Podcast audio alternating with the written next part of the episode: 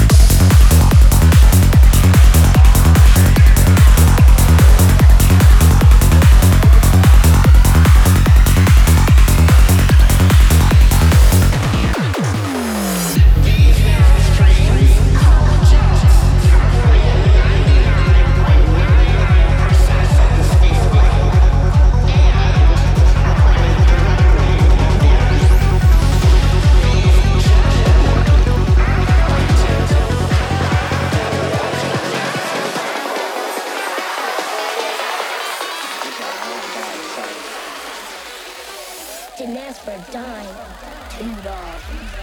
Well, it's funny. See, my mom had to leave early to take my, my brother to school, and my dad worked work. Dollars.